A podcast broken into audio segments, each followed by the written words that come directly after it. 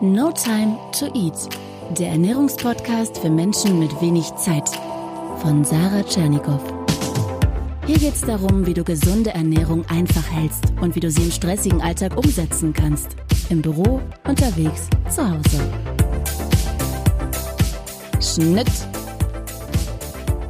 Hallo und toll, dass du wieder dabei bist. Hier ist der No Time to Eat Podcast heute mit der Frage, was taugen Milchalternativen? Ja, ich habe mal was Neues probiert, nämlich auf Instagram abstimmen lassen darüber, welche Folge soll zuerst kommen, Bulletproof Coffee oder die Milchalternativen und das Ergebnis war eindeutig. Du kannst mir übrigens auch sehr gerne auf Instagram folgen, da nehme ich dich mehr so mit in meinen Essalltag und ich habe auch Einblicke gegeben, zum Beispiel einen Fernsehdreh, den ich mit dem Rundfunk Berlin-Brandenburg zusammen gemacht habe. Da haben wir für das Verbrauchermagazin Supermarkt Supermarkt, genau nämlich darüber gesprochen, wie gut sind die Milchalternativen, die es so im Handel gibt. Und äh, das hat euch so begeistert, dass klar war, okay, ich mache mal einen Podcast darüber. Denn wir lieben sie tatsächlich, die Milch, die normale Milch in Deutschland. Pro Kopf konsumieren wir pro Jahr 55 Liter, wenn wir alle Milchprodukte zusammenzählen. Also nicht nur die Milch im Kaffee oder Müsli, sondern auch zum Backen, äh, also im Kuchen oder Quark, Joghurt, Käse.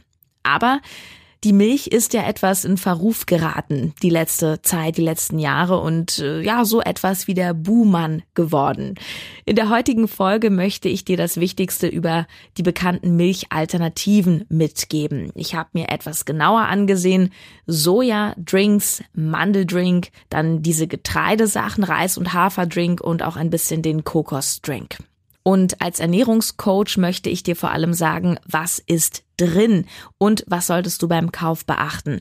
Ich bitte um Verständnis, dass ich nicht so im Detail auf das ganze Thema Umwelt- und Klimaschutz eingehe. Ich weiß natürlich, dass zum Beispiel Sojamilch in der Kritik steht wegen des aufwendigen Anbaus und dass dafür Regenwald gerodet wird und so weiter. Aber ich weiß auch, dass Veganer dann gerne argumentieren, dass Soja vor allem angebaut wird, um Tiere in der Massentierhaltung zu füttern. Da gibt's große Debatten und es gibt auch ganz unterschiedliche unterschiedliche Expertenmeinungen dazu. Und da ich wirklich Ernährungscoach bin, ähm, möchte ich mich da ein bisschen außen vor halten und mich wirklich auf die Inhaltsstoffe beschränken und auf den Aspekt, was bringt es dir, diese Milch oder die Milchalternativen zu trinken? Ist es gut für dich oder eher nicht? Ich beginne mit der normalen klassischen Milch, denn damit wollen wir die anderen Drinks vergleichen. Ja, Milch gilt offiziell gar nicht als Getränk, sondern als Nahrungsmittel, weil sie tatsächlich sehr nahrhaft ist. Jetzt ist natürlich vorausgesetzt, dass die Qualität auch stimmt. Vor allem ist Milch ja ein Calciumlieferant und Calcium ist tatsächlich wichtig für die Knochen, insbesondere im Wachstum. Und die Deutsche Gesellschaft für Ernährung empfiehlt, dass wir ein Gramm Calcium am Tag essen oder trinken sollten. Das ist ziemlich viel.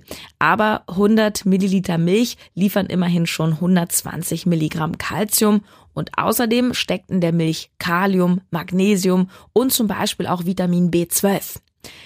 Gegen die Milch spricht vor allem, dass es gar nicht normal ist, sie im Erwachsenenalter zu trinken.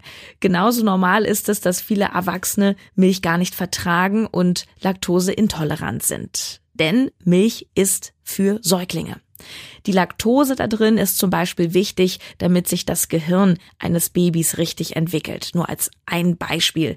Und wenn wir älter werden und eben nicht mehr in diesem Säuglingsalter sind, dann werden wir normalerweise auch laktoseintolerant, denn wir produzieren dann diese Laktase nicht mehr. Das ist ein Enzym, das wir brauchen, um die Laktose, den Milchzucker aufzuspalten und zu verdauen. Und wenn das nicht passiert und die Laktose quasi unverdaut in unseren Darm kommt, dann kriegen wir Blähungen, Bauchschmerzen und diese bekannten Symptome der Unverträglichkeit. Vielleicht denkst du jetzt aber, hm, dann müssten doch aber alle Erwachsenen laktoseintolerant sein. Ich bin es nicht. In Asien ist es auch tatsächlich so, dass fast alle Erwachsenen laktoseintolerant sind. Der Grund, warum gerade wir in Westeuropa doch immerhin zu rund 70 Prozent Milchprodukte halbwegs vertragen, liegt tatsächlich an einem Gendefekt in der Evolution. Und dass wir durch die Viehzucht über tausende von Jahren es uns quasi auch gentechnisch wieder antrainiert haben, Milch zu trinken und zu vertragen. Das nur so als kleine Einordnung. Was definitiv kritisch zu sehen ist, ist der hohe Konsum von Milchprodukten. Ja, bekanntlich macht er die Dosis das Gift. Und es gibt viele Untersuchungen, die auch zeigen, dass durch den starken Milchkonsum die Haut schlechter wird, dass es sogar Akne fördert. Ich kenne es selber von vielen, auch von mir selbst, dass die Haut besser wird, dass Pickel weniger werden, wenn Milchkonsum reduziert oder komplett aufgegeben wird. Auch gibt es Untersuchungen, die zeigen, dass durch Milch das Risiko steigt, an Diabetes zu erkranken, an Arterienverkalkung und sogar Osteoporose, also was ja schlecht ist für die Knochen. Gibt aber auch Experten, die sagen, stimmt nicht. Und da ich kein Mediziner bin, halte ich mich da raus und bleibe bei meinem Fachgebiet oder meinen Erfahrungen und den Inhaltsstoffen der Lebensmittel. Und die schauen wir uns jetzt mal an in den Alternativen und wir beginnen mit Soja.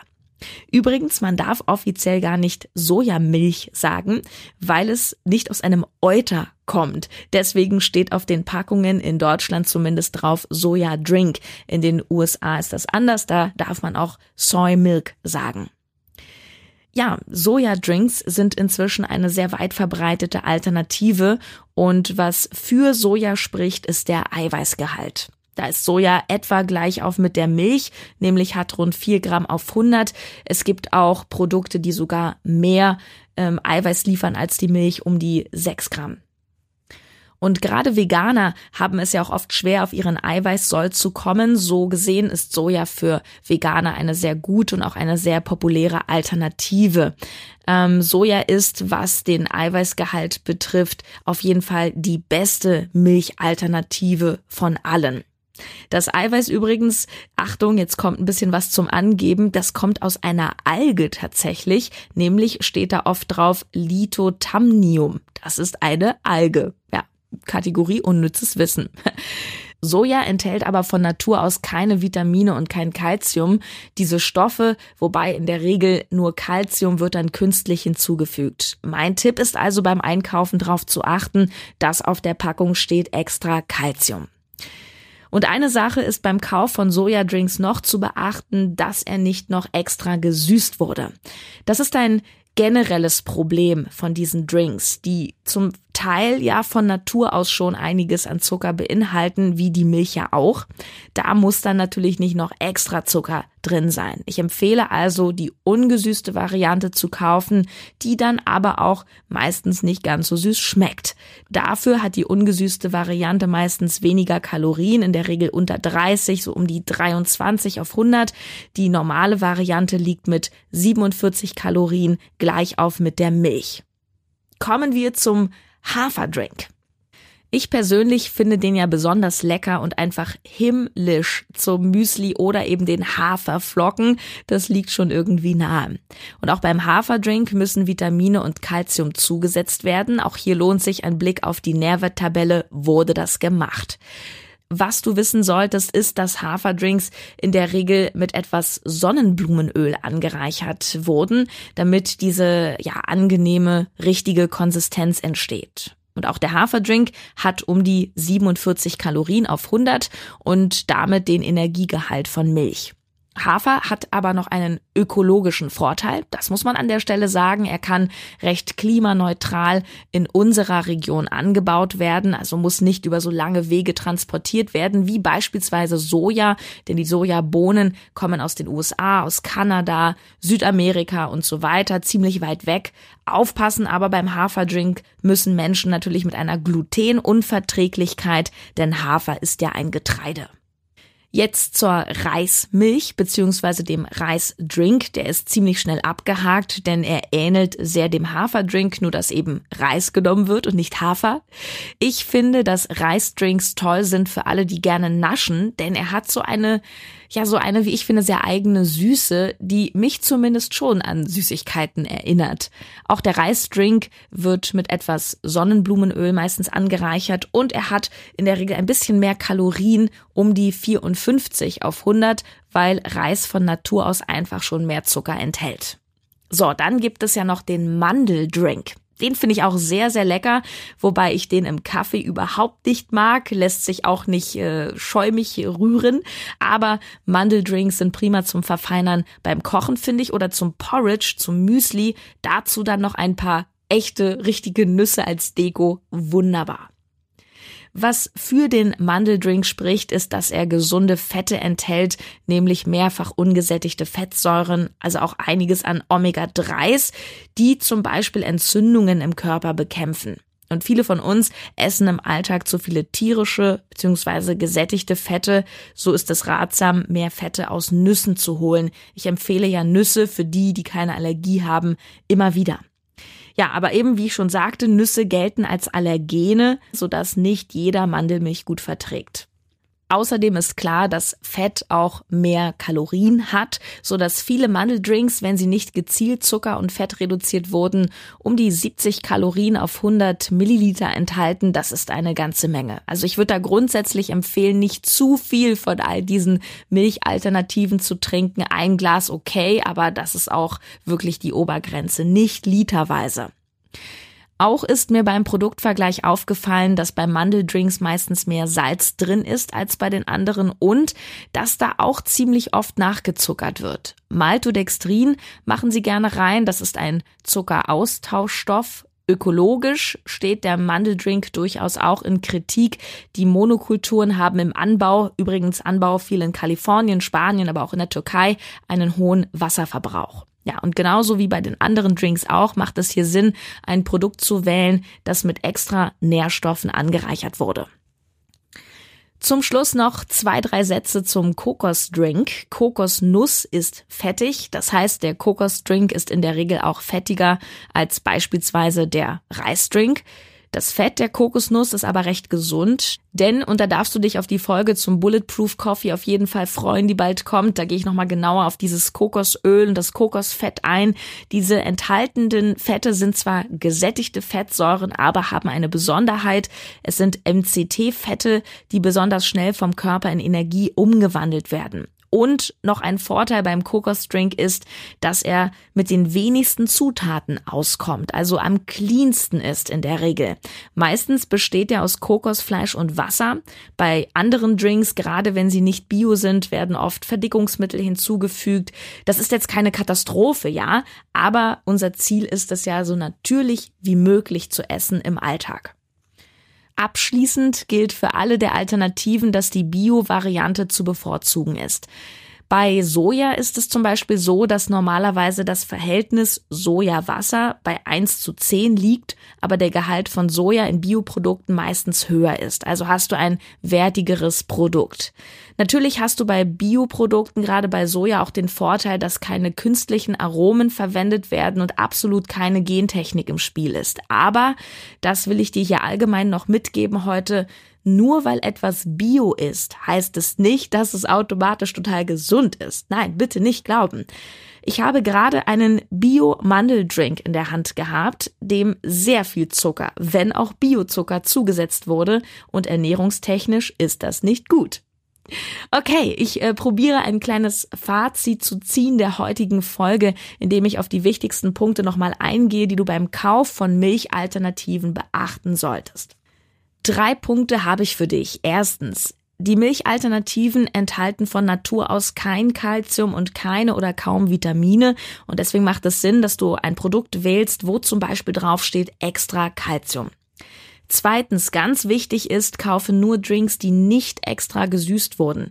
Schau da einfach in die Zutatenliste, steht da nochmal extra Zucker aufgeführt oder Maltodextrin. Wenn ja, dann lass den Drink stehen. Orientier dich hier nicht so sehr an der Nährwerttabelle, weil da steht ja immer Kohlenhydrate und davon Zucker, aber die Drinks enthalten von Natur aus Zucker, wie die Milch auch. Deswegen schau hier bitte auf die Zutatenliste, wo die Begriffe aufgezählt werden. Und gerade die Getreidedrinks, ne, wie Reis und Hafer enthalten von Natur aus sowieso schon so viel Zucker, dass wir die extra Portion hier nicht brauchen.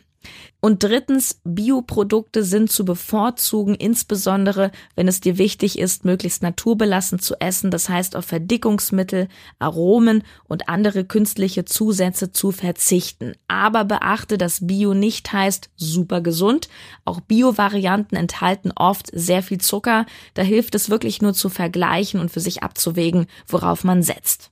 Abschließend noch ein Satz zur normalen Milch.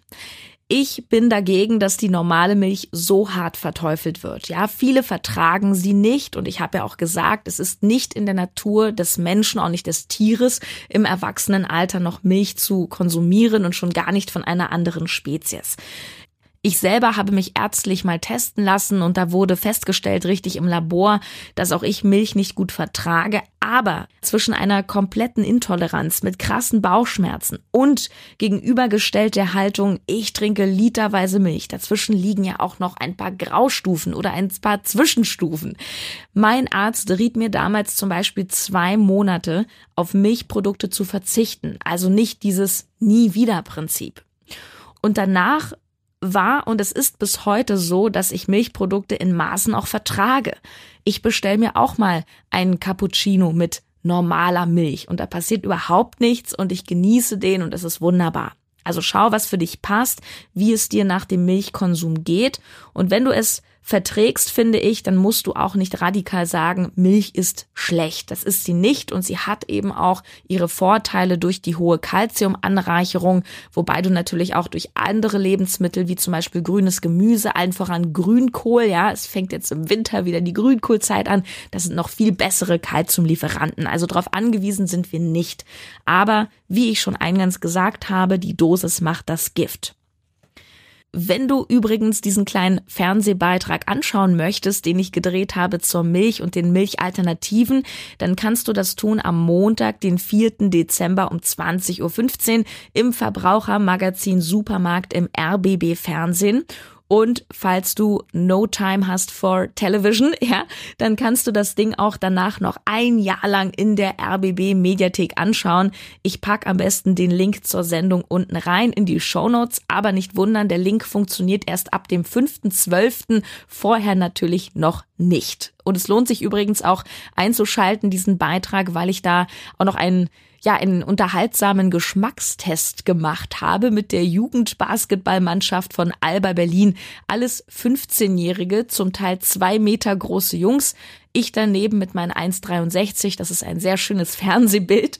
Und die haben dann ihr klares, sehr vernichtendes Urteil zum Teil abgegeben mit einem sehr erstaunlichen Ergebnis. Also, und dann folge mir natürlich auch gerne auf Instagram, wenn du mehr von solchen Drehs und auch von meinem Food, das ich so esse und trinke, mitnehmen möchtest, mitbekommen möchtest. Oder komm einfach in die Facebook-Gruppe. Das Team No Time to Eat. Da sind wir inzwischen weit über 3000 Menschen alle haben No Time to Eat und es gibt so viele Meal Prep Anregungen dort. Das macht unfassbar viel Spaß und es ist ein gewaltiger Input. Ist richtig toll. Also, fühl dich gedrückt, dann bis zum nächsten Mal. Danke für deine Treue. Tschüss, deine Sarah.